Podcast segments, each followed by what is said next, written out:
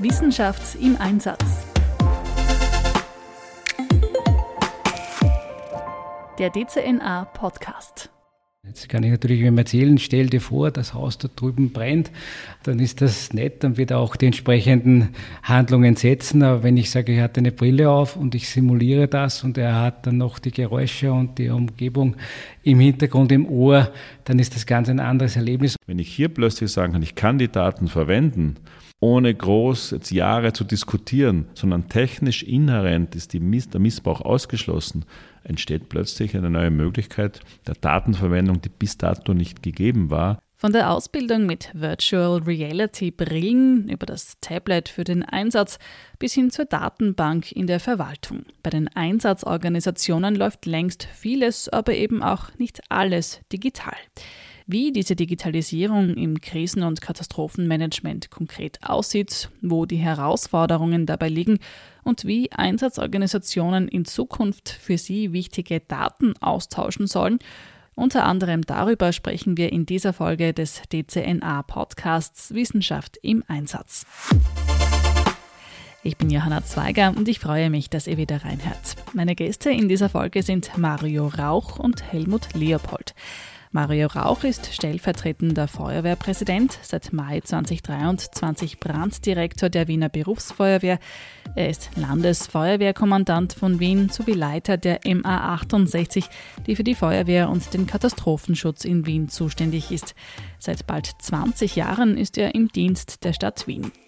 Helmut Leopold wiederum leitet seit 2009 das Center for Digital Safety and Security, eines von sieben Centern an Österreichs größter außeruniversitärer Forschungseinrichtung, dem AIT, also dem Austrian Institute of Technology. An diesem Center verantwortet Helmut Leopold Forschungsschwerpunkte im Bereich der Digitalisierung wie IT-Sicherheit, Data Science, Blockchain und künstliche Intelligenz.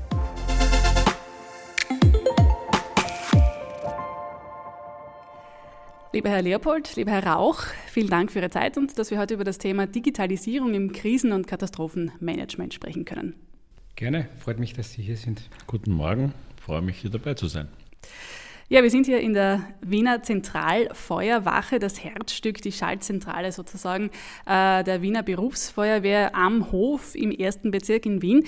Ähm, ja, ein historisches Gebäude, sehr spannende Geschichte auch. Äh, es ist auch der Sitz der MA 68 Feuerwehr und Katastrophenschutz.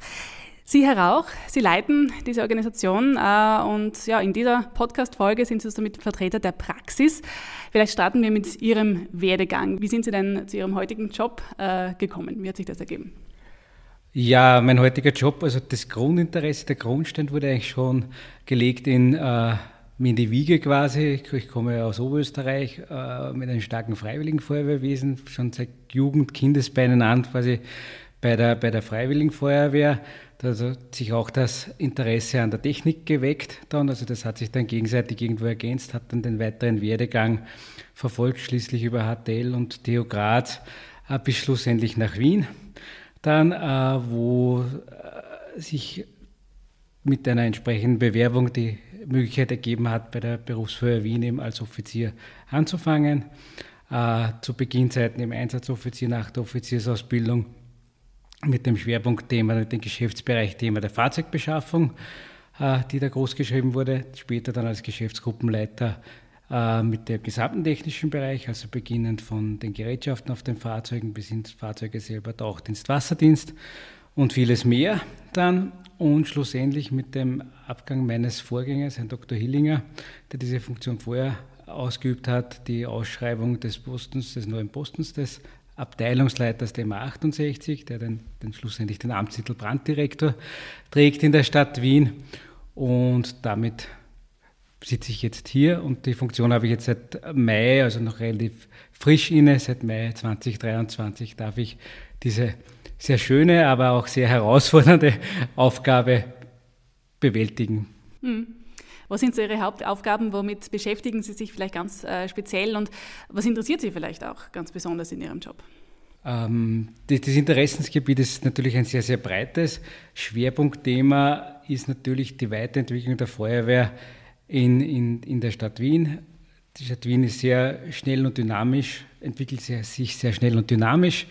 äh, in dieser Zeit. Ich brauche noch ein paar Schlagworte wie Wachstum, Mobilität, Mobilitätsverhalten und natürlich auch die Digitalisierung. Wenn man sich zum Beispiel anschaut, den Bezirk Donaustadt, da ist jetzt die aktuelle Bevölkerungsprognose da, da wird prognostiziert, dass er in den nächsten 20 Jahren um 46 Prozent sprich über 100.000 Einwohner wachsen wird. Da entsteht wieder eine Stadt in der Stadt mhm. und das äh, bringt uns vor entsprechende Herausforderungen. Und die, die drei wesentlichen Themenbereiche sind da wie überall anders auch, aber da sehr stark die, die Ressourcen, auch die Häufigkeit, die Komplexität von Krisen, von Einsätzen äh, äh, selbst äh, und die hohe Volatilität in der Entwicklung einfach irgendwo auch drinnen. Auch die Gesellschaft ist natürlich in das Ganze einzubeziehen, äh, die sich ja auch irgendwo weiterentwickelt, verändert, zum einen mit der Technologie, aber auch zum anderen durch Gesellschaft, gesellschaftspolitische äh, Entwicklungen. Ja, Sie haben schon sehr viele Themen angesprochen. Wir möchten aber in unserem Podcast ja äh, Wissenschaft und Praxis zusammenbringen. Deshalb auch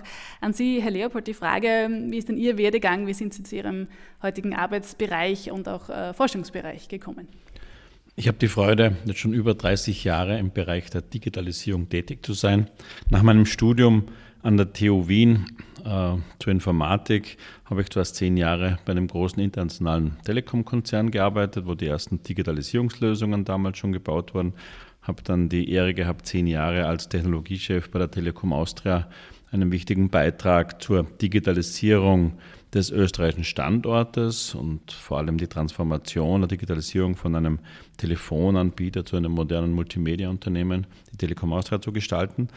Und diese Erfahrung, was Digitalisierung ist, was die neue Technik mit sich bringt, was die Probleme auch sind in einem Digitalisierungsprozess, in größeren Organisationen, aber sogar in einem Wirtschaftskontext, diese Erfahrung mit einem technischen Grundverständnis habe ich nun die Freude, seit über zehn Jahren am AIT einzubringen, um eben diese Brücke wissenschaftliches, theoretisches, grundlegendes Wissen, frühe Technologieentwicklungen, die noch nicht reif sind, dann aber effektiv, was ja unsere Aufgabe als anwendungsorientierter Forscher ist, diese Technik dann zum Nutzen der Endanwender, der Endbenutzer und Benutzerinnen auch einzusetzen und damit die vor allem die Herausforderungen der digitalen Transformation, die immer damit verbunden sind. Es geht um neue Werkzeuge, neue Techniken. Es geht neben der Technik und der Komplexität immer um die Frage, wie verändern wir unser Verhalten als Privatbenutzer, als, als Stakeholder, der die Technik einsetzt. Es geht um Veränderung von Prozessen, Abläufen, Know-how, Fähigkeiten.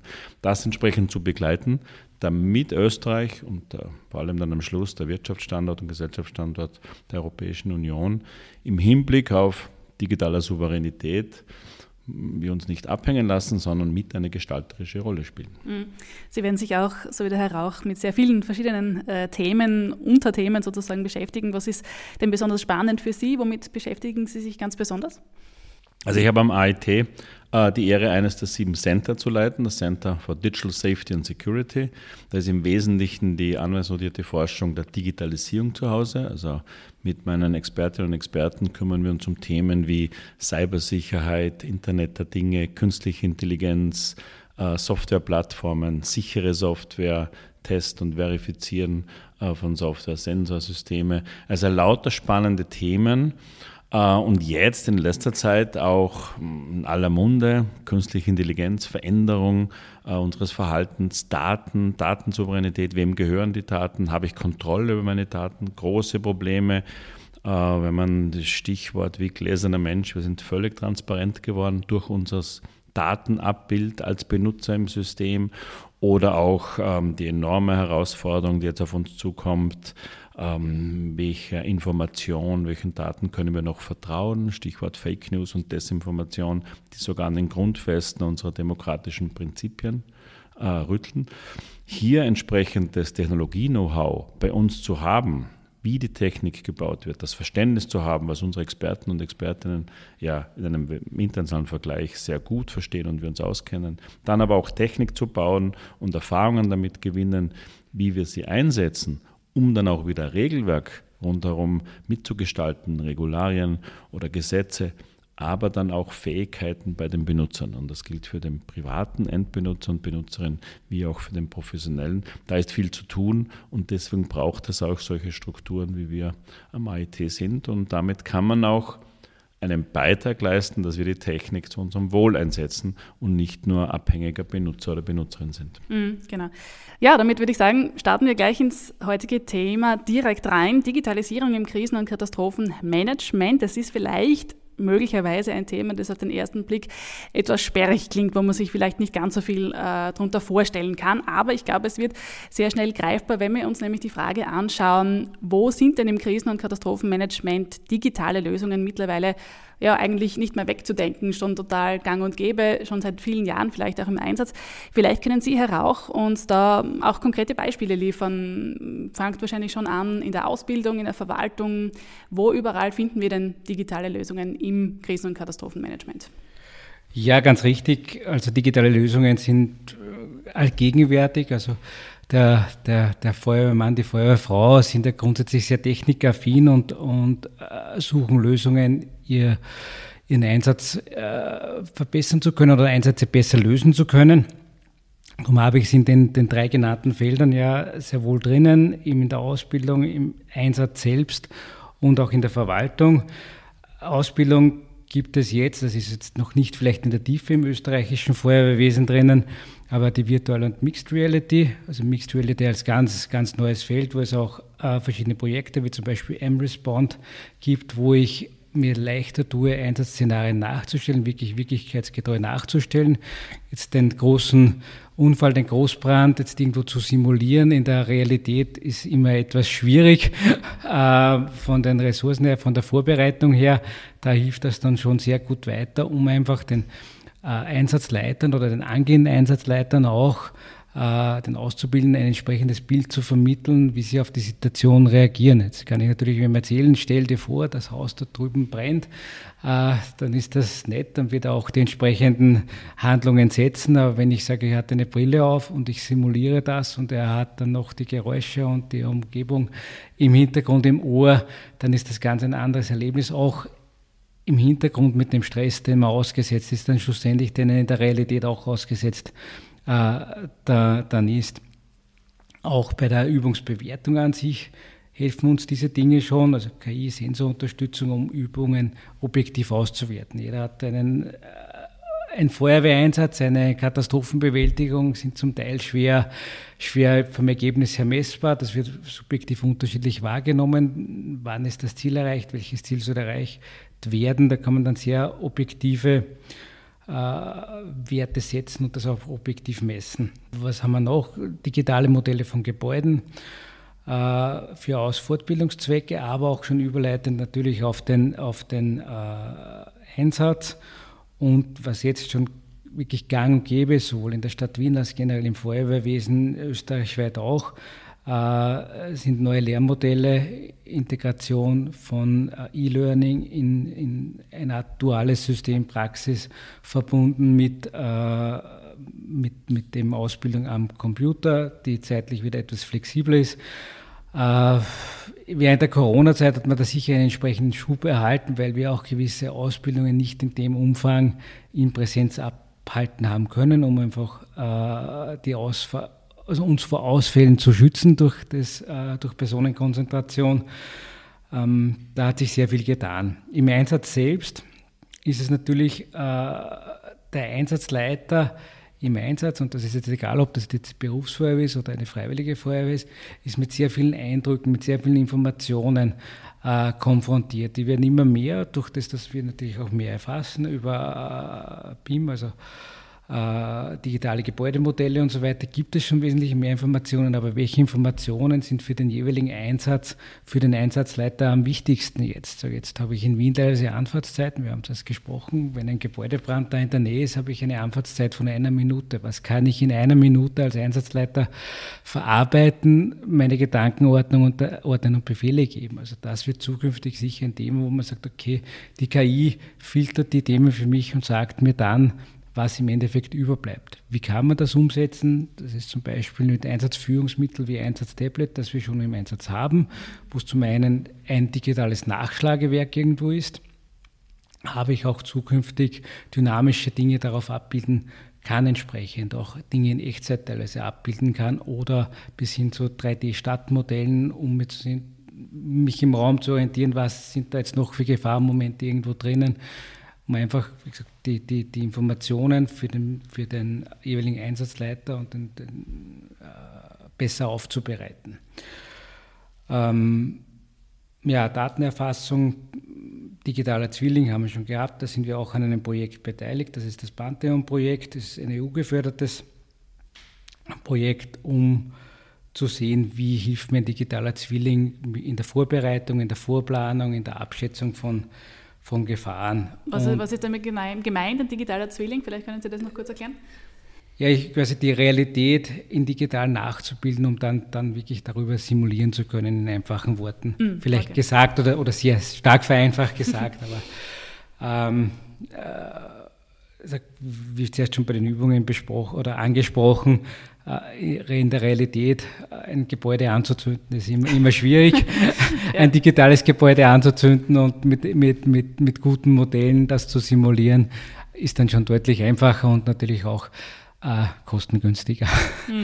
Mhm. Die, die Anfahrt vorhin angesprochen, die Anfahrt zum Einsatz. Ähm, blöd gefragt oder salopp gefragt, äh, gibt es auch hier digitale Lösungen? Nimmt man Google Maps oder wie, wie fährt man hin zum Einsatzort? Was ist da üblich? Ähm, grundsätzlich ist bei uns in, in, jetzt für Wien speziell gesprochen, gibt es ja eine eigene Sparte, die der, die, die Fahrdienst, Maschinendienstsparte ist die in ihrer Ausbildung da sehr viel auch Straßenkunde und mit dabei haben. Ähm, das ist eigentlich ein bewährtes Schema, damit die maximale Konzentration auf den Verkehr gegeben ist. Je sicherer ich mich im Verkehr bewege, weniger Ablenkung ich habe, umso günstiger ist es. Was aber immer stärker kommt, was es jetzt noch nicht in der Qualität gibt, wie wir es vielleicht haben wollen, ist das, dass ich sage, ich kann mit einem normalen Navi, mit einem Einsatzfahrzeug nicht fahren. Mhm. So jetzt sage ich, kann ich sagen, okay, ich nehme das Navi, dann bleiben mir viele Möglichkeiten verwehrt, die ich mit dem Einsatzfahrzeug machen kann. Sprich, da sitzt man am Hof. Äh, das Navi würde nie vorschlagen, jetzt Richtung Kärntner Straße Graben zum Stephansplatz eben da zu fahren. Dann, jetzt könnte ich sagen, okay, ich schalte auf Fußgängermodus um, damit ich alle Gassen haben kann. Ja, dann bin ich aber auf Fußgänger, dann stehe ich eventuell wo an, wo es halt dann nur mal eineinhalb Meter breit ist oder ein Meter breit ist. Aber hier, auch hier tut sich extrem viel, quasi diese Dinge aufzubereiten. Es geht ja dann auch äh, irgendwo, dass ich Anfahrten berechnen kann, dass ich Echtzeitanalysen von Antwortstrecken machen kann, um, um die Positionierung in der Stadt vom Feuerwachen, aber auch natürlich am Land genauso besser, optimaler irgendwo, irgendwo festlegen zu können. Dann aber hier ist meines Erachtens der Mensch noch sehr, sehr stark gefordert, quasi dynamisch zu agieren. Es hängt auch immer mit dem Zusammenspiel mit den anderen Verkehrsteilnehmern äh, dann irgendwo, irgendwo ab, um, um spontan zu reagieren. Hm, da fehlen uns teilweise auch, es, es wirklich automatisierter zu machen oder mit mehr Anleitung zu machen, fehlen auch irgendwo noch die Daten, die aber sukzessive jetzt, in, der Bereich entwickelt sich sicher sehr stark weiter, wie angesprochen, Internet der Dinge, die Fahrzeuge kommunizieren miteinander, dann kann ich ganz andere Dinge vielleicht noch zukünftig realisieren. Und mit diesen Dingen und mit diesem Vorschau beschäftigen wir uns ja auch quasi aus der Praxis heraus. Was gibt es da für Möglichkeiten? Äh, wo kann man sich was, was anschauen? Wo kann man sich was abholen? Welchen, Grad, welchen Reifegrad haben diese Technologien dann schlussendlich, schlussendlich auch? Ähm, vielleicht ein Punkt noch, Digitalisierung in vielleicht ein bisschen angreifbarem greifbaren Bereich. Es ist ja doch das Feuerwesen auch irgendwo noch sehr stark Handwerk quasi. Also das Angreifen vor Ort äh, ist, ist ein Thema. Mhm. Dort ist natürlich, ähm, wie in einem der vorigen Podcasts erwähnt, Robotik, Drohnen, die jetzt sehr stark noch auf der Basis der, der manuellen Steuerung basieren. Aber auch hier kann ich gezielt Dinge einsetzen, um mir die Arbeit eben zu vereinfachen, um Einsatzkräfte dann schlussendlich zu entlasten, um sich auf, die auf, auf der einen Seite auf die Aufgabe selbst konzentrieren zu können und für die Einsatzleiter sich auf die Führungsaufgabe konzentrieren zu können. Es bringt nichts, quasi mit Technologie zu überladen, ihn zu überfordern, ihn weiter zu überfordern. Die Technik soll uns helfen, die Digitalisierung soll uns helfen, aber nicht überfordern. Da geht es dem Einsatzleiter noch mehr Informationen umzuhängen alleine, macht keinen, keinen Sinn. Ich muss auch die Informationen irgendwo gezielt zusammenbringen, zusammenführen und dem Einsatzleiter präsentieren. Wäre zum Beispiel uns die Möglichkeit über diese, diese Tablets. Genau. Jetzt haben wir den, den, Status quo mehr oder weniger einmal skizziert in Sachen Digitalisierung, würde ich sagen, könnte man wahrscheinlich noch viele weitere Beispiele auch anführen. Mich würde aber auch noch Ihre Meinung äh, zur Frage interessieren, Sie haben es eh schon äh, etwas angeschnitten. Wie viel Digitalisierung braucht es eigentlich? Äh, also es ist wahrscheinlich, wenn man sich auch so umhört in, in Feuerwehr- und Rettungskreisen, hört man manchmal den Satz, naja, Digitalisierung ist ja schön und gut, aber man muss vielleicht auch nicht alles digitalisieren. Ähm, inwiefern würden denn Sie beide vielleicht äh, ja, auf diese Frage antworten und, und sagen, es trifft zu oder trifft nicht zu? Ähm, ich, ich, ich, erlaube mir, dass ich starte. Äh, Digitalisierung ist wie eingangs schon erwähnt, wichtig zur Unterstützung, es wirklich zu präsentieren und soll nicht zur Belastung werden. Wir haben da extrem, es gibt extrem viele Möglichkeiten, es gibt extrem viele Chancen, das hier auch wirklich gut zu machen und uns stark eben zu unterstützen. Äh, der Einsatz, die Einsatzabwicklung selbst ist dann aber wieder sehr stark handwerklich. Ich habe sehr stark äh, bei Einsätzen dann Themen, wo ich nicht auf Infrastruktur zurückgreifen kann, weil gerade die Infrastruktur zum Beispiel in einem hochtechnisierten Gebäude nicht mehr funktioniert zu diesem Zeitpunkt, wo ich hinkomme und kann mich dann auch wieder nicht darauf äh, verlassen. Das heißt, es geht immer genau abzuwägen. Es ist wirklich wichtig, sie zu nutzen, sich zu engagieren und zu integrieren, gemeinsam mit den Entwicklern, mit den Forschungseinrichtungen, was gibt es an Möglichkeiten, aber auch schon die Gratwanderung zu schauen, es muss Rückfallsebenen geben. Sprich, ich muss auch kann mir bei cloud-basierten Lösungen, bin ich auf die Daten in den Clouds angewiesen, sprich ich brauche immer die Datenverbindung. Ich muss auch bis zu einem gewissen Grad offline funktionieren können und im ganz extremsten Fall, und das wird auch von der Bevölkerung oder von der, der ein Problem hat, erwartet, ich muss das Problem lösen, egal ob ich jetzt ein Netz habe, kein Netz ja. habe, sondern ich habe da zu sein und das zu machen. Mhm. Sprich, ich muss im schlimmsten Fall auf die analoge Ebene zurückfallen können und muss die Mitarbeiter, Mitarbeiterinnen auch in diese Richtung entsprechend schulen, dass ich sage, okay, das ist ein Tool, das ist wirklich, wirklich sehr gut und funktioniert auch gut, aber du musst auch zumindest die Grunddinge können, wenn das Tool wegfällt. Mhm. Herr Leopold, Sie als absoluter Digitalisierungsfachmann und äh, ja, Digitalisierungsfan, nehme ich an, stimmen Sie dem zu? Naja, natürlich ähm, zu dieser Frage ist möchte ich hier schon klar grundsätzlich festhalten, Digitalisierung ist kein Selbstzweck. Mhm, ja. Auch wenn ich jetzt Fan davon bin, keine Frage. ähm, schlussendlich ist es wie jede andere Technik, sollte es und ist es ein Werkzeug für uns. Und das ist jetzt genau die Frage, wie kann ich ein Werkzeug so gestalten, wir müssen so gestalten, damit es für uns einen Mehrwert bringt, für uns alle. Ähm, es gehen Abläufe schneller, es wird wirtschaftlicher Probleme können plötzlich ähm, einfacher behandelt werden, weil ich mehr Daten habe, mehr Geräte habe, mehr Sensoren habe. Äh, um dadurch kann ich ein Problem mal besser lösen. Und das ist das Gute äh, an der Digitalisierung. In die Richtung arbeiten wir. Natürlich gibt es jetzt Herausforderungen. Es braucht dann auch Kompetenzen. Ich muss mit neuen Werkzeugen und Geräten umgehen können. Ähm, das geht jetzt, merken wir, in der gesamten Gesellschaft mit den ganzen sozialen Medien heute. Wie gehen wir damit um? Wie empfangen wir es? Und hier kommt dann die Herausforderung. Es ist ein grundsätzliches Wissen, aber dann auch oft eine, eine Verantwortung damit verbunden, damit wir es richtig einsetzen. Und jetzt vor allem im Bereich ähm, Krisen- und Desastermanagement, vielleicht auch von meiner Seite, wo sind die großen äh, Herausforderungen. Äh, in meinem Center haben wir das Thema seit über zehn Jahren als Schwerpunkt, als einen der Schwerpunkte im Digitalisierungsforschungsprogramm. Warum? Weil genau dieser Bereich eine besondere Herausforderung hat. Einerseits ist es ein klassisches, wie wir so schon sagen, Multi-Stakeholder-Environment. Das sind immer viele Akteure damit betroffen. Und wir sind immer in einem öffentlichen Kontext. Das heißt, es gibt öffentliche Spielregeln, es gibt Gesetze, Regulierungen, Abläufe ähm, in unserem Land, zwischen Stadt, Land, zwischen verschiedenen Behörden. Und wenn wir jetzt noch ein bisschen weiter, wir wirklich Großereignisse anschauen, haben wir auch das grenzüberschreitende Problem. So, und da ist die Frage, wie organisieren wir uns? Wie, wie fließt die Information? Wie fließen die Daten?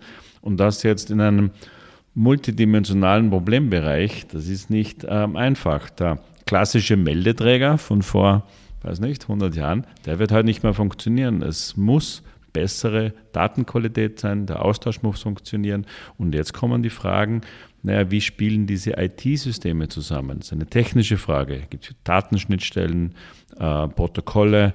So wie wir es heute im Telefon oder im Internet ähm, selbstverständlich alle benutzen. Es funktioniert alles wie von Geisterhand. Naja, da ist viel Aufwand betrieben worden, damit weltweit die gleichen technischen Schnittstellen verfolgt werden von den Herstellern und trotzdem ein freier Markt dann dadurch generiert wird. Im Krisen- und Desastermanagement kommt ein bisschen mehr das Problem jetzt rein. Das ist nicht so ein großer Massenmarkt. Das sind andere Spielregeln auch, wie investiert wird, wann investiert wird. Sehr stark die öffentliche Hand wird involviert, die hier die Investitionen und die Innovationen vorantreiben muss. Und darum braucht es einen erhöhten Diskussionsprozess. Und zwei große Aufgaben, die ich und die wir auch verfolgen und ich da sehe, ist eben, wie können wir in so einem äh, Multi-Stakeholder-Umgebung, wo viele Akteure ihre eigenen IT-Systeme haben, eigene Abläufe haben, wie kommen wir zu einem gemeinsamen, einfachen Datenraum, wo Daten einfach fließen, aber wohl kontrolliert von jedem, der die Daten besitzt, äh, höchst sicher, dass es nicht missbraucht werden kann, auch nicht von anderen, ähm, die nicht in diesem Datenaustauschsystem äh, beteiligt sind und dass es am Schluss dann wirklich so funktioniert, wie wir es am Anfang äh, definiert haben. Aufs Thema Daten kommen wir in dieser Folge noch mehrmals zu sprechen, vorher aber ein kleines Zwischenfazit. Digitale Tools können im Krisen- und Katastrophenmanagement ein wichtiges Werkzeug sein. Sinnvoll eingesetzt können sie etwa die Arbeit von Einsatzorganisationen effizienter machen. Allerdings gibt es bei der viel zitierten digitalen Transformation freilich auch Herausforderungen und Hürden. Welche sind das konkret? Mario Rauch als Behörden- und Einsatzorganisationsvertreter antwortet so. Aufgaben gibt es genug. Äh, ganz ein, ein wichtiger Aspekt meines Erachtens ist auch entsprechend die Rahmen zu schaffen dafür. Ähm, quasi auch, auch gewisse Normen, Standardisierung, wie es im anderen technischen Bereich ist, vorzugeben, um die Angst zu, irgendwann auch zu nehmen. Es geht halt auch im Hintergrund sehr viel um Datenschutz. Was kann ich, was darf ich, was darf ich mit den Daten machen? Es ist immer interessant, wo überall zum Beispiel die Datenschutzgrundverordnung dann vorgeschoben wird, etwas nicht machen zu können, weil das ist ja gefährlich und so weiter. Auch hier gibt es sehr viele Grundlagen. Äh, man muss da gut schauen, wie kann man damit umgehen und wie schaut man, dass Dinge nicht verunmöglicht werden, einfach durch, durch vielleicht falsches, falschen Hintergrund, falsche Ängste und so weiter, die vielleicht von anderer Seite irgendwo ähm, geschürt werden. Genau. Herr Leopold, aus Ihrer Sicht, aus Sicht der, der, Wissenschaft, was sind so Herausforderungen, die in diesem Bereich schon noch bestehen und wo, wo gibt es vielleicht noch was zu tun? Naja, ich würde sagen, in, in drei Bereichen zusammenfassen, ähm, die jetzt ganz wichtig sind.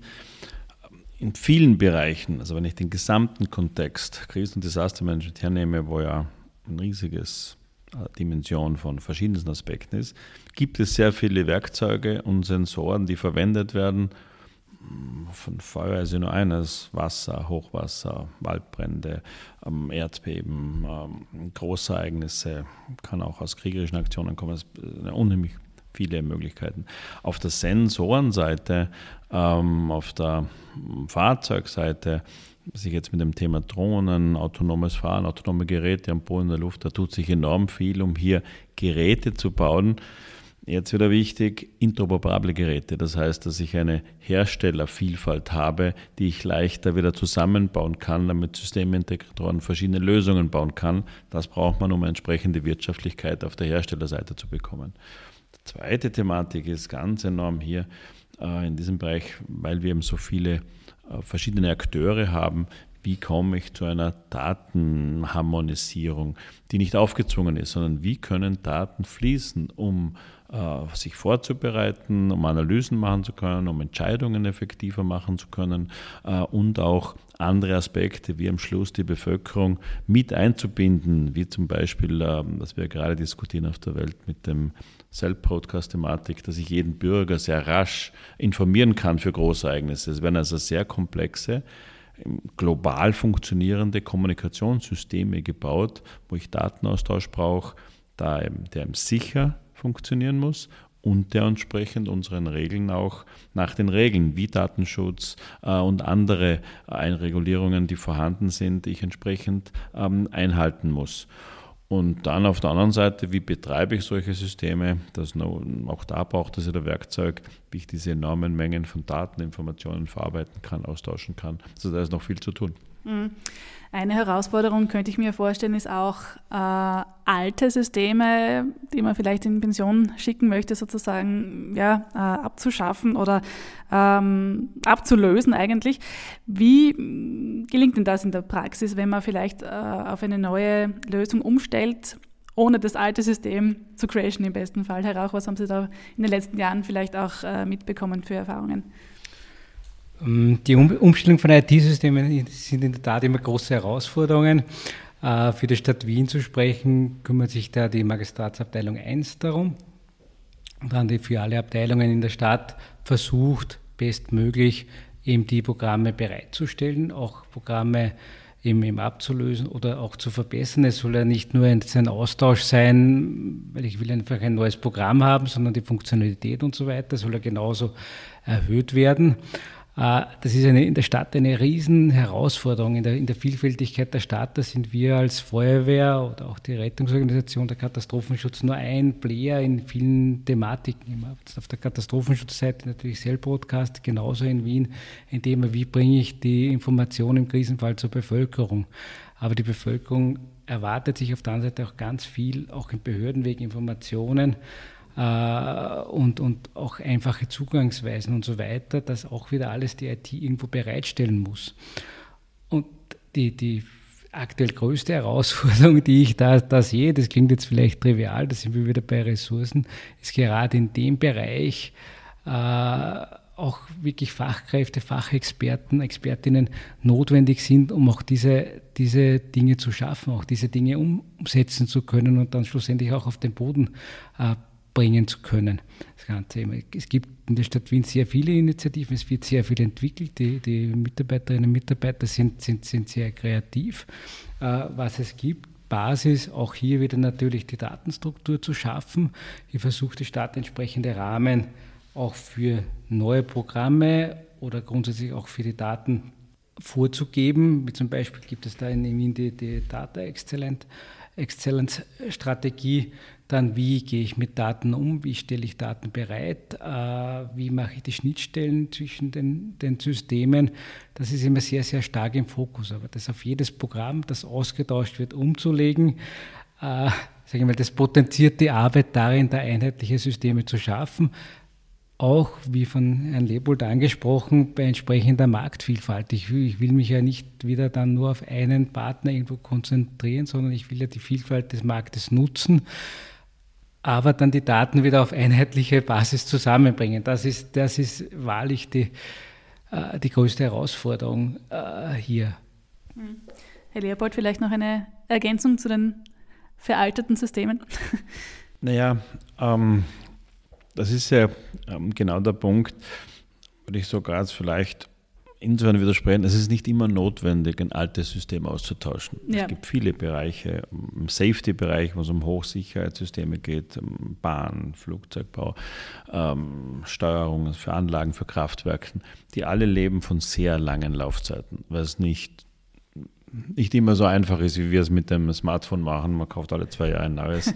ähm, hat eine Dynamik, das in vielen Industriebereichen nicht zielführend, wird auch nicht gemacht. Darum ist es ja die Kunst, entsprechende Architekturen zu verfolgen, über Schnittstellen zu arbeiten, Modularisierung, nicht große monolithische Systeme zu bauen, sondern in eine flexible Architektur zu kommen, wo etwas leben kann durchaus länger, woanders wieder Erneuerungen sind, weil es die Prozesse, die Möglichkeiten erlauben und wir so zu einem ähm, echten, lebenden Anführungszeichen System kommen, ist ja eine der Aufgaben einer modernen Digitalisierung, weil der Ansatz wir kaufen alles neu, ist ja nur scheinbar eine Lösung. Äh, deswegen ist es nicht besser, das ist ähm, ein vorgeschobenes Argument und wir werden auch nie das Ergebnis haben, dass alles, und wäre auch extrem schlecht, eine zu starke Monopolisierung zu haben, auf das werden wir noch kommen, wenn wir zum Thema Datenmanagement reden, wo ganz wenige äh, Anbieter von Systemen oder auch von Datensystemen dann die Kontrolle, potenzielle Macht haben und wir die Resilienz unserer Gesellschaft, unseres Marktes dann verlieren. Das schon angesprochene Thema Datenmanagement bringt uns jetzt zu einem neuen System, konkret zu einem neuen Datenökosystem. Gaia X oder Gaia X, wie man im Deutschen sagt.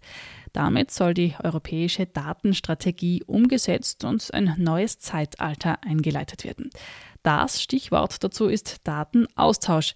Es geht um den sicheren Zugang zu vielfältigen und qualitativ hochwertigen Daten. Den Hintergrund erklärt Helmut Leopold als Vorsitzender des Gaia X Hub Austria so. Menschen und Systeme sind mittlerweile weltweit voll vernetzt. Das entsprechende Datenmanagement ist aber stark monopolisiert. Heißt, nur wenige große Cloud-Anbieter verarbeiten die Daten und wissen durch Smartphones und Co. genau über uns alle Bescheid. Dadurch gehe die Datensouveränität verloren. Den Menschen werde also die Entscheidungsfähigkeit genommen, sagt Leopold. Gaia X soll nun genau hier ansetzen. Um nun diese Souveränität, diese Datensouveränität wieder zurückzubekommen, es gibt Leitungen, es werden Daten übertragen, sie werden irgendwo gespeichert, spielt keine Rolle. Aber wer die Daten wofür, wie, wann verwendet und auch in welchem Geschäftsmodell, wer zahlt was für wen und wie verrechnen wir diesen Datenausthematik, das ist dieses neue Datenökosystem, das wir unbedingt bauen müssen.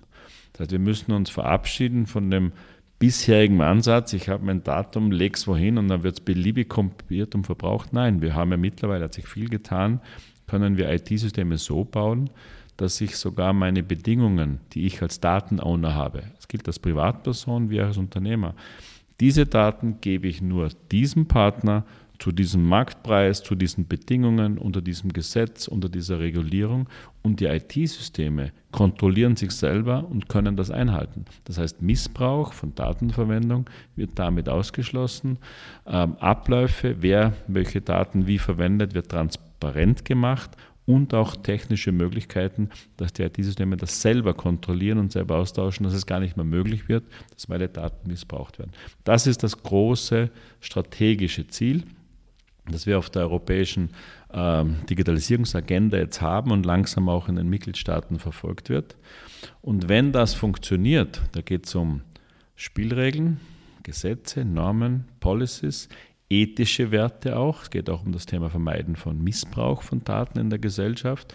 Wenn wir uns in Europa auf das einigen, Standards schaffen, gesetzliche Vorgaben wie das Datenschutzgesetz, dann ist auch, das auch eine Blaupause.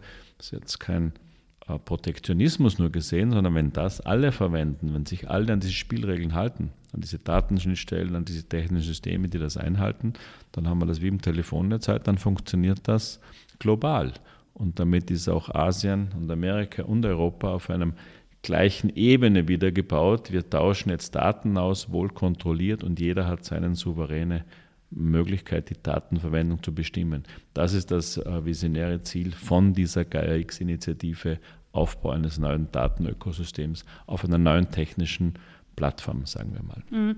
Also ein wohlüberlegter sozusagen Datenaustausch. Was würden Sie denn sagen, wie könnte das dem Krisen- und Katastrophenmanagement ganz konkret äh, ja, zugutekommen vielleicht? Also vielleicht ergänzend zu dieser Vision, die ich jetzt äh, versucht habe, kurz zu äh, schildern, aber auf das muss man sich eben einlassen, um mal zu verstehen, was man erreichen will. Das ist eine sehr große, wichtige Zielsetzung. Und ich würde sagen, vorweg mal als Antwort, hier gibt es keine Alternative dazu. Also die Frage, na geht denn das überhaupt? Wenn das nicht funktioniert, haben wir als Gesellschaft äh, ein Riesenproblem. Das ist, äh, also es kann nicht anders sein, dass wir gemeinsam diese Möglichkeit schaffen. So, wie schaffen wir das und äh, wie arbeitet jetzt auch die GAIX-Initiative? Ähm, sehr stark, ohne jetzt aufs Detail einzugehen, wird die von der Industrie getrieben, weil das auch ein industrielles Thema ist. Wie kann ich meine Daten von vielen Zuliefern, von hunderttausend Zuliefern, zum Beispiel im Automobilbereich oder im industriellen Produktionsbereich organisieren, dass ich weiß, wer was hat und welche Daten, die treiben das sehr stark. Und hier sehr stark auch mit dem Ansatz, Wir wollen aber die Gesellschaft unterstützen. Das heißt, hier investieren sehr viele Privatunternehmen, große, die global agieren, aber auch Fördereinrichtungen wie in Deutschland, wie in Frankreich, wie auch in Österreich. Der GRX Hub Austria wird ja vom äh, BMK, vom Klimaministerium, als auch vom Staatssekretariat für Digitalisierung und Telekommunikation unterstützt um eben eine Servicefunktion für die österreichische Wirtschaft und österreichischen Standard zu leisten, um genau das zu tun, was wir jetzt tun, erklären, zeigen und dahinter, ganz wichtig, die Initiative baut sehr stark auf Open Source auf. Das heißt, technische Lösungen werden Open Source entwickelt und werden jetzt dem Unternehmen in Europa zur Verfügung gestellt. Bitte setzt es ein, damit eure Lösungen viel schneller funktionieren. Durch dieses Open Source Angebot an te konkreten technischen äh, Lösungen, die die Unternehmen verwenden können, durch äh, Spezifikationen, Standards, und durch Serviceeinrichtungen, Unternehmen, die dann IT-Services anbieten in Europa, wird damit jetzt eine technische Basis geschaffen, damit dieses am Anfang sehr kompliziert äh, klingende Aspekt, es ist sehr kompliziert, ist technisch herausfordernd, aber dass nicht jeder von vorne beginnen muss, was Neues bauen muss, damit das hier sehr frühzeitig eingesetzt werden kann. Und zurzeit sind wir gerade in der Phase im Pilotieren. Das heißt, es ist nicht mehr nur eine Theorie und Spezifikation, nein, Jetzt haben wir viele Projekte, wo wir diese technischen äh, Bausteine, die es gibt, implementieren in Pilotprojekten, ausprobieren, verifizieren. Und jetzt kommen wir wieder auf das Krisen- und Desastermanagement. Genau hier kommt ja die Frage auf, naja, wie kann ich denn jetzt Daten zum Beispiel von Bürgern verwenden, die durch Datenschutzgesetze geschützt sind. Ja, genau deswegen, wenn wir jetzt ein technisches System haben, wo der Missbrauch von vornherein ausgeschlossen ist, sondern ich habe, ich kann die Daten genau zu einem bestimmten Zweck, zur Bekämpfung eines Problems, äh, zur Minimierung eines Schadens verwenden. Wir haben ja Datenschutz nicht gebaut, damit wir nichts mehr damit tun, sondern damit es wohl definiert für bestimmte Ziele sitzt. Wenn ich hier plötzlich sagen kann, ich kann die Daten verwenden, ohne groß jetzt Jahre zu diskutieren, sondern technisch inhärent ist Miss der Missbrauch ausgeschlossen, entsteht plötzlich eine neue Möglichkeit der Datenverwendung, die bis dato nicht gegeben war. Und da gibt es jetzt dann, und das beginnt erst, in vielen Bereichen äh, wahrscheinlich neue Ansätze, Use Cases, wie wir es in der GX-Community sagen. Äh, wie können wir Datenverwendung für neue Problemlösungen, für effizientere Abläufe besser, versetzt, äh, ähm, besser verwenden? Und hier beginnt jetzt die, die, die Periode, die Phase von Pilotprojekten, von Ausprobieren, von Vertrauen bekommen über diese neue Technik, damit wir sie morgen äh, besser und effektiver für uns einsetzen. Herr Rauch, wenn Sie dem Herrn Leopold zuhören, teilen Sie diese doch sehr äh, ja, positive Vision des Datenaustauschs. Was, was erwarten Sie sich von dieser Initiative? Ja, ich sehe das als positiv. Ich bin jetzt ein sehr großer Fan geworden, wo ich jetzt die genauere und direkte Beschreibung persönlich bekommen habe. Auch hier. Äh, nein, ist eine unabdingende Notwendigkeit. Wir brauchen die Daten und wir brauchen die Daten ja nur zu einem gewissen Zweck. Ich brauche die Daten nicht die ganze Zeit, sondern im Einsatzfall die Meldedaten eines Wohnhauses zum Beispiel ist teilweise extrem schwierig zu bekommen jetzt. Wie kann ich die sicher dem Einsatzleiter übergeben? Der braucht sie aber schlussendlich dort. Unter welchen Bedingungen? Sage ich, okay, wenn das Haus adressiert ist in einem Einsatz und ich die Daten haben kann und die Rahmenbedingungen dafür geschaffen sind, ist es gut. Danach brauche ich sie nicht mehr. Wenn das Problem gelöst ist, ist gehen die Daten wieder dorthin zurück oder bleiben dorthin, äh, wo sie sind. Also das ist ganz ein wichtiger Aspekt, weil, wie ich vorher schon sagte, brauche ich die Daten, um arbeiten zu können und dann immer vorzuschieben, nein, ich darf die Daten nicht verwenden wegen Persönlichkeitsrechten oder anderen Dingen, ist das, ist das ein Nonsens.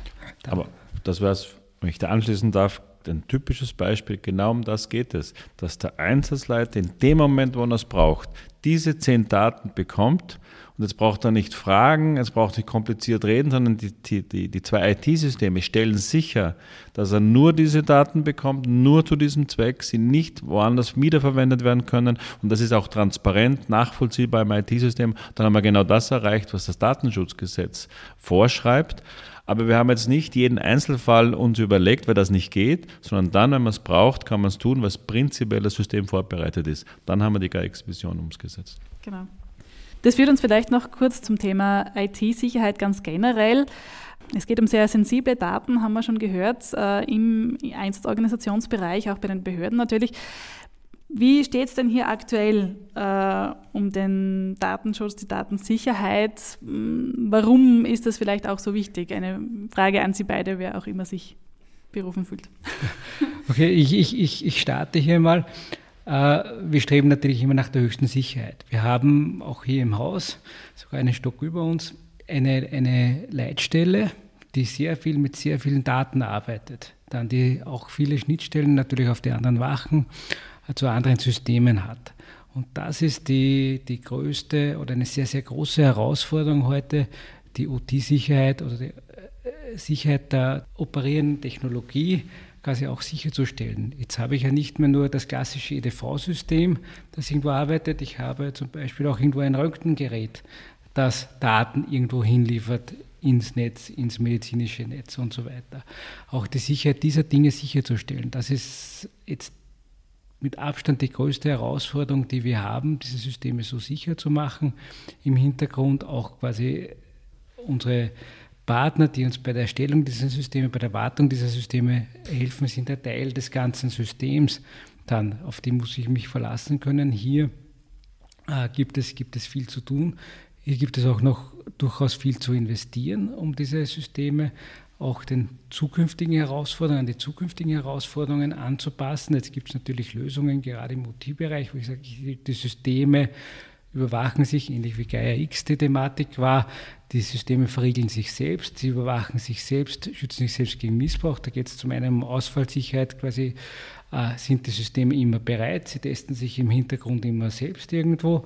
Äh, aber auch gibt es fremden Transfer oder gibt es fremde Zugriffsversuche auf die Systeme, und, äh, dann, um das einfach zu schützen. Und äh, eine, eine sehr häufige verbreitete Versuch, solche Systeme lahmzulegen, ist einfach diese mit, mit Anfragen zu überschütten und so weiter. Und das gilt es genau, diese ganzen Türen laufend zu beobachten und sukzessive auch hier noch besser zu werden, um einfach, wir brauchen das System, um unseren Einsatz abwickeln zu können, um unsere Kräfte alarmieren zu können.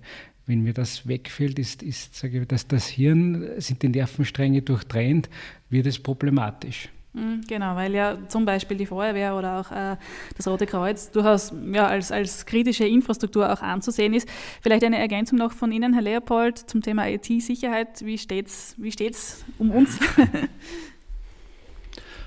also vor allem IT-Sicherheit oder Cybersecurity, wie in der Community oft kann sagen, ähm, ist ein ganz neuer und wichtiger werdender Aspekt, würde ich sagen, weil, wenn man zusammenfasst, wir haben jetzt viel über Digitalisierung gesprochen, wie kann man Digitalisierung beschreiben? Ich beschreibe es mit diesen zwei Aspekten eben, dass alle Menschen und aber auch mittlerweile zum Titel IoT oder Industrie 4.0 oder kritische Infrastrukturen, wir haben eine Vollvernetzung dieser Systeme. Über ein Kommunikationssystem kann ich über das Internet, wenn man es jetzt umgangssprachlich beschreiben möchte, kann ich von überall her auf der Welt auf unsere IT-Systeme plötzlich zugreifen. Das ist ganz was anderes, wie es früher in der analogen Welt war. Da hatte ich immer noch den physischen Schutz, ich musste wohin gehen und wo einbrechen. Jetzt kann ich virtuell, prinzipiell mal, können acht, neun Milliarden Menschen auf unsere IT-Systeme zugreifen. Dahinter ähm, haben wir eine Art, das neues Bedrohungsszenario, das es ähm, wichtig ist, noch besser zu verstehen, das auch ganz anders ist wie vor ähm, 20 oder sogar noch vor 10 Jahren. Das hat sich alles entwickelt. Ich würde sagen, eine Demokratisierung, was ja positiv ist, der komplexen Technologien. KI-Algorithmen kann halt jeder Schüler dieser Welt verwenden. Man braucht kein Studium mehr machen, um das zu verwenden ähm, Anleitungen im Internet, auch von der negativen Seite her, wie man in IT-Systeme einbricht, gibt es zuhauf. Also das Bedrohungspotenzial und auch die Skalierbarkeit des An der Angriffsmöglichkeit hat enorm zugenommen. Und jetzt gibt es, können wir durchdiskutieren, die verschiedensten Szenarien. Der spielerische Angreifer, den wir vor 20 Jahren schon hatten, der Kriminelle, der bewusst Geld organisieren will, Cybercrime, Erpressungsversuche, wo natürlich auch kritische Infrastrukturbetreiber, Städte, Smart Cities ein wichtiges Angriffsszenario sind, bis hin zum Terrorismus oder zum staatlich organisierten ähm, Angriff, den wir jetzt ja permanent erleben. Und das beobachten wir, was da alles abläuft, bis hin zur hybriden Kriegsführung. Ähm, echte ähm, Angriffe auf ein Land gemischt mit Cyberangriffen und Systeme abzuschalten, das ist jetzt keine Utopie mehr. Wir können sie schon lange und analysieren die jetzt seit Jahren schon mit den Vorfällen, die wir in der Welt beobachten. Das passiert tagtäglich. Aus diesem Grund gibt es ja neue Initiativen, wie zum Beispiel äh, von der Europäischen Kommission angetriggert, ähm, neue Gesetze, neue Empfehlungen. Die nationalen Gesetze werden wie das NIS-2-Gesetz, das mit äh, Beginn, mit Ende nächsten Jahres ja umgesetzt werden müssen, wo vor allem die kritischen Infrastrukturbetreiber neue Schutzmechanismen belegen müssen. Da gibt es Meldepflichten, Stand der Technik, Schutzeinrichtungen, die man haben muss. Und in diesem Kontext, nur als Beispiel, weil wir es gerade vor zwei Wochen gemacht haben, passiert ja sehr viel, weil wir am Schluss als Staat resilient sein müssen, als Gemeinschaft von mehreren Akteuren, weil es viele Abhängigkeiten gibt. Und vor zwei Wochen haben wir gerade das, das große KSÖ Cybersecurity Planspiel durchgeführt, das vom Innenministerium finanziert wurde, wo alle kritischen Infrastrukturbetreiber Österreichs zusammen, wir im spielerischen Kontext, auf einer simulierten Umgebung, kritischen Infrastrukturbetrieb geübt haben und Angriffe simuliert haben, das vom IT organisiert wurde äh, und entsprechende Erfahrungen, Know-how, Skills Aufbau der betroffenen IT-Chefs und äh, Sicherheitsexperten aber auch im Kommunikationsaustausch, wie agiert man gemeinsam als Gruppe von kritischen Infrastrukturbetreibern bis hin zur Behörde, wie machen wir das, wie gehen wir mit, wie vermeiden wir Angriffe, aber wenn was passiert ist, wie gehen wir damit um? Es ist ja schon ein großer Prozessablauf, der da trainiert wird. Und wenn ich da ergänzen darf, um es hier nur ähm, anzuführen, weil auf das wir recht stolz sind. Diese, vor allem Cybersicherheit, geht es ja nicht nur darum, Systeme sicher zu bauen, sondern es wird immer irgendwas passieren. Es hat Sicherheit an sich. Wie geht man damit um? Wie schafft man ähm, die Fähigkeit, so wie man einen Feueralarm hat und wie läuft dann der Prozess ab, was ja bei uns äh, regelmäßig auch in den Organisationen und den Häusern geübt wird, machen wir das mittlerweile auf digitalen Zwillingssimulationen von Kraftwerkssteuerungseinrichtungen, Fabrikseinrichtungen. Hier hat das AIT eine weltweit bemerkenswerte äh, Simulationsumgebung gebaut. Und mit diesem äh, Werkzeug, wo man dann Angriffe simulieren kann, Cyberangriffe und Verteidigungen üben kann, Awareness schaffen kann, Training, Ausbildung, äh, Prozessabläufe verifizieren kann, sind wir zurzeit äh, sehr stolz darauf, weil wir die einzigen sind, die im Auftrag der Internationalen Atomenergiebehörde solche Cyberausbildungen mit Hands-on-Experience weltweit für alle kritischen Infrastrukturbetreiber der Welt machen. Das heißt, die kommen nach Wien auf unsere Plattformen und trainieren sicheren Betrieb, äh, um einen höchsten resilienten Zustand, um höchst widerstandsfähig zu sein für die wachsenden Angriffe, die uns in nächster Zeit noch viel mehr beschäftigen werden. Ich wollte dazu nur noch einen Aspekt ja? äh, erwähnen, der immer dann sonst nicht auch zu kurz kommen darf. Äh, wir haben jetzt sehr viele Dinge gehört und dass der Gartenzaun alleine oder die Sicherheitstür nicht reicht, ist, ist ein klarer Fall. Was ganz wesentlich ist, ist die Ressourcen, die wir hierzu brauchen. Also es wird hier auf der einen Seite Investitionen notwendig werden in die Systeme selbst. Wie wir das gehört haben, Leitstellensoftware, Leitstellen-Hardware, Hardware ist einfacher zu tauschen, aber Leitstellen-Software hat oft eine sehr lange Lebensdauer.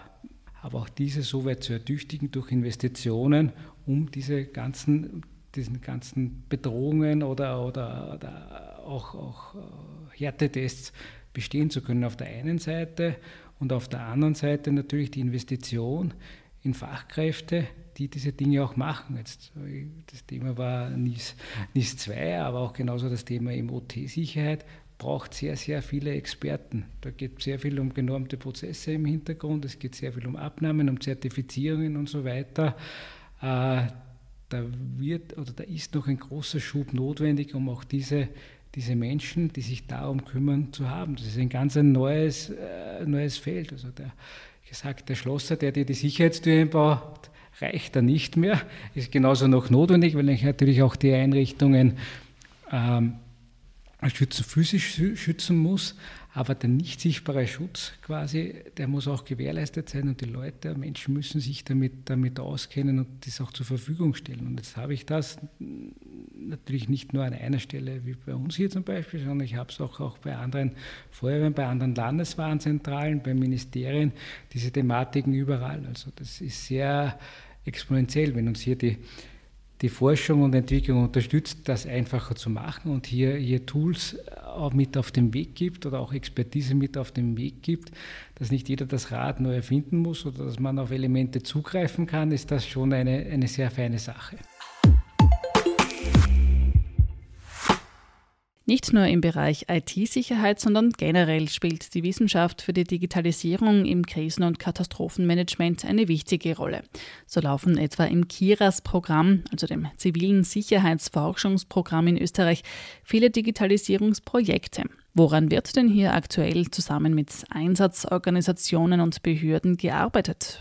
Also an dieser Stelle möchte ich mich äh, extrem bedanken an so einem Programm, wie das Sicherheitsforschungsprogramm KIRAS, das ja dafür ähm, gebaut wurde, um eben Wissenschaft, Forschung, aber auch Vermarktungskompetenz, Industrieakteure, Unternehmen mit Bedarfsträgern der öffentlichen Hand in innovativen Projekten zusammenkommen, dadurch auch die Förderung und hier Probleme von morgen gemeinsam analysieren, weil sie noch zu kompliziert sind, weil sie technisch vielleicht noch nicht so umsetzbar ist, weil es noch keine Produkte gibt, äh, weil die Technik noch nicht ausgereift ist. Es ist ganz wichtig, hier einen Vorhaltewinkel zu haben. Um ein paar Beispiele zu nehmen oder zu nennen, wie Sie gefragt haben, an was arbeiten wir, etwas, worauf wir sehr stolz sind, genau diese Frage, wie können verschiedene IT-Systeme miteinander einfachst Daten austauschen, haben wir unter der Förderung über die letzten Jahre äh, im KIRAS-Programm in mehreren Projekten einen sogenannten Public Safety Hub kreiert. Das ist im Wesentlichen ein Kommunikationssystem, das erlaubt, äh, unterschiedlichste äh, Domänen, Zuständigkeiten, wie zum Beispiel äh, Bundeswehr-IT-Systeme, Landeswarnzentralen, ähm, Feuerwehren, äh, verschiedene Ministerien, IT-Systeme, wo alle verschiedene Datenschnittstellen haben, verschiedene IT-Systeme von verschiedenen Herstellern, das zu harmonisieren und einen Datenaustausch möglich zu machen. Aber ganz wichtig wieder, einen wohlkontrollierten. Ähm, mit dem gehen wir zurzeit international äh, auf den Markt, um hier, weil das Problem alle in der Welt haben und positionieren uns auch recht erfolgreich. Oder ein anderes ganz aktuelles Projekt, ähm, das wir gerade starten, äh, das Projekt äh, Certifier, wo es darum geht, wie kann ich jetzt Skalierbarkeit ähm, im Bereich Freiwilligenmanagement besser machen. Also wie kann ein System leichter erkennen und schneller damit umgehen, sonst geht es wieder Daten, dass bestimmte Personen, die sich freiwillig melden für Großereignisse, um zu helfen, welche Qualifikation sie haben, welche Zertifikate sie wieder haben das hier alles in einem Excel oder auf Papier mitzunehmen und wenn dann ein paar tausend Menschen betroffen sind, ist nicht mehr managebar. Um hier einen effektiven Entscheidungsprozess, Managementprozess zu unterstützen, braucht es solche Systeme. Also hier eine, äh, äh eine klare Überprüfbarkeit von Verifikation von äh, Zertifikaten, von Ausbildungen von Personen und dieses Management ist ein zweites äh, gutes Beispiel. Mhm. Also es gibt viele verschiedene Projekte in verschiedenen Bereichen auch. Ähm, und da ist immer die Frage dann auch, wie viel davon kommt in der Praxis an? Was würden Sie sagen, wie viel von den Projekten, die es insgesamt gibt in diesem Bereich, äh, ja, werden dann oder Ergebnisse davon werden dann auch umgesetzt? Und vor allem, was sind dann auch so ähm, Erfolgsfaktoren, dass es eben umgesetzt sind? Also woran liegt es vielleicht, dass manches nicht den Weg in die Praxis findet? Ich glaube, das ist eine sehr wichtige Frage und das betrifft, Sie adressieren damit eine grundsätzliche Problematik, die immer auftaucht. Wie kommt Wissenschaft, Forschung dann in die echte Welt? Ja. Also das würde jetzt mehrere Podcasts füllen, weil das ist ein, äh, kann man philosophieren drüber, ist auch nicht also ganz sicher nicht ein linearer Prozess. Vor allem nicht ein linearer Prozess von am Schluss dann doch wieder kleinen Projekten. Ähm, nicht vergessen, wir reden hier von komplizierten äh, Technik, komplizierten Mechanismen, wie die Technik dann äh, auf einem freien Markt zum Einsatz kommt. Es braucht einen Unternehmer, der ein Risiko eingeht, der investiert. Es braucht dann einen Kunden, man muss den Markt, muss den Vertrieb machen. Hier hier ähm, passieren viele Mechanismen, die man nicht immer aus unseren einzelnen Projekten wirklich direkt zuordnen kann. Das muss man verstehen und akzeptieren, das geht nicht anders. Ähm, also wenn ich nur einen Vergleich setzen darf, wir behandeln äh, in meinem Center, ähm, wo ich ca. 200 Expertinnen und Expertinnen habe, jedes Jahr an die 200 Projekte. Mhm. Also eine hohe Dynamik da im europäischen, internationalen und nationalen Kontext. Ähm, die Ergebnisse, wie kommen sie in den Markt? Ich würde sagen, in drei verschiedenen Bereichen. Einerseits im Industriekontext, wenn wir neue Techniken, wie zum Beispiel äh, Sensorsysteme für, für autonom fliegende Drohnen ausprobieren, ähm, erste Use Cases in Forschungsprojekten äh, verifizieren. Die Unternehmen schaffen dadurch grundsätzliches Know-how, technische ähm, erste Produktlösungen und bauen sie dann in ihren Produkten weiter. Wir in unserem, in unserem Auftrag, weil wir auch öffentliche Mittel verwenden, haben auch den Auftrag, entsprechendes Know-how aufzubauen bei meinen Mitarbeitern und Mitarbeitern, Patente auch anzumelden, ähm, Technologien, Softwarelösungen, die noch nicht ganz reif sind, zu bauen. Und mit dem können wir wieder, das funktioniert recht gut, auf Unternehmen zugehen, Klein- und Mittelbetriebe, Startups, aber auch größere Unternehmen und mit einem einfachen ähm, Argument, Half-Time to Market, weil die Komplexität schon entwickelt wurde, ist schon gemacht. Du kannst viel schneller auf den Markt gehen und diese und helfen dadurch, die Wettbewerbsfähigkeit dieser Unternehmen zu helfen. Und der dritte Bereich, ähm, die Bedarfsträger, die die Technik einsetzen. Bei jedem Projekt passiert automatisch was ganz Wichtiges, was oft auch vergessen wird, es geht nicht immer nur um die technische Lösung, sondern um die Frage, na, wie mache ich denn die Einsatzplanung meiner technischen Lösung, wie verändere ich meinen Prozess, welches Know-how brauche ich. Ähm, also durch die Tätigkeit in den Projekten werden dann Abläufe bis hin dann sogar zu Empfehlungen, zu Gesetzwerdungen auf europäischen Kontext. Ähm, Im Sicherheitsbereich passiert unheimlich viel, im Datenmanagement, Datenschutz passiert unheimlich viel, kommt dann das wieder zurück äh, durch entsprechende Regulierungen und, und Empfehlungen und Gesetzesvorgaben oder auch Standards, an denen wir mitarbeiten. Und so beeinflussen wir auch die globalen Marktgeschehen und Aktivitäten. Und wenn man jetzt nicht nur am Schluss Abnehmer ist, sondern mitarbeitet, kann ich steuern und wenn die Technik da ist, kann ich sie auch effizient und effektiv in meinem Unternehmen einsetzen. Mhm. Was aber bei all diesen Dingen und auch angebotenen Lösungen sicher sehr zentral ist, ist zu zeigen, dass sie wirklich eine Verbesserung auch bringen. Nicht nur, aber auch im Krisen- und Katastrophenmanagement. Wie macht denn das die Wissenschaft? Wie beweist man oder wie prüft man wenigstens, ähm, ja, dass eine, eine, eine Lösung, ein, ein Produkt, eine Idee, wie, wie auch immer man es nennen möchte, wirklich eine Verbesserung bringt? Wie kann man äh, das zeigen und äh, findet das überhaupt statt vielleicht? Also das ist ja genau diese Aufgabe, die ähm, in Österreich durch ein äh, Forschungsförderprogramm wie KIRAS aufgezwungen wird. Dort wird ja verlangt, dass eben nicht nur Techniker oder Experten oder Forscher ein technisches Problem für sich lösen und sagen, es geht. Nein, in jedem Projekt ist ein Bedarfsträger per Plan dabei. Das heißt, und sehr früh ist auch in einem Projekt für dem Projekt verlangt, eine bestimmte Technologiereife zu erwirken, damit zumindest ein Verifizieren, ein Ausprobieren, ein technischen Lösung machbar ist. Damit genau dieses Feedback, und das ist das erste wichtige Ergebnis von all diesen Kiras-Projekten, damit ein Feedback vom Endbenutzer, vom professionellen Endbenutzer, von den Bedarfsträgern an das Projektteam, an die Techniker und die Technikerinnen zurückgespiegelt wird. Hat das funktioniert? Prinzipiell was die Performance, welche Funktionen fehlen noch. Und durch diesen Regelmechanismus, man baut etwas, man konzipiert, diskutiert, man baut, probiert es aus, es gibt ein Feedback, was fehlt, was nicht geht, kann dann die Entwickler-Community, Wissenschaftler, Forscher, aber auch Unternehmen ihre Systeme danach aufbauen und weiterentwickeln. Mhm. Herr Rauch, wie sehen Sie diese Zusammenarbeit? Wie gut funktioniert das aus Ihrer Sicht, dass da ja, einerseits äh, Lösungen angeboten werden und hoffentlich dann auch gefunden werden? ich sage mal so, es funktioniert immer besser, weil auch das Feuerwehrwesen, und da gibt es jetzt einen sehr starken Zug auch zur Wissenschaft hin, quasi, um der, um der Wissenschaft und der Forschung entgegenzukommen.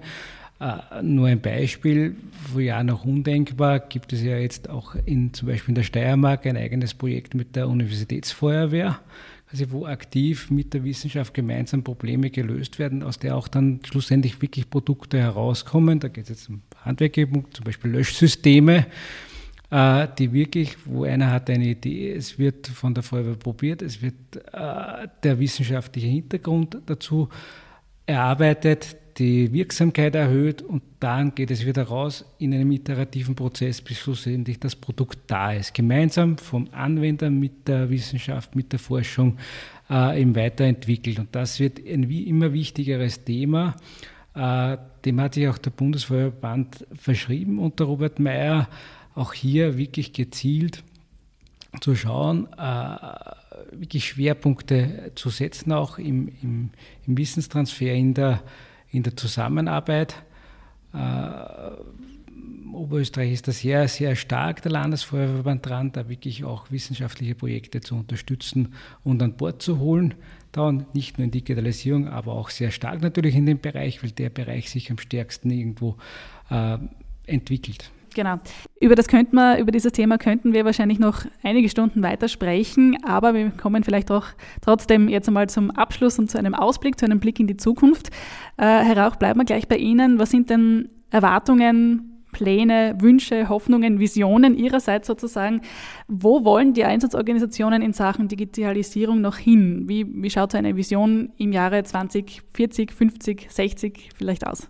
Ja, bevor wir von Visionen reden, gibt es sehr viele Notwendigkeiten, die wir da dafür brauchen in dieser VUCA-Welt, in dieser sehr komplexen Welt, die jetzt vor uns liegt, mit extrem vielen Informationen. Äh, ist es einfach notwendig, da auch die entsprechenden Tools zu haben, die entsprechenden Tools zu schaffen und auch natürlich dann, dann zu nutzen. Wir brauchen äh, Neues, um diese Datenmengen verarbeiten zu können.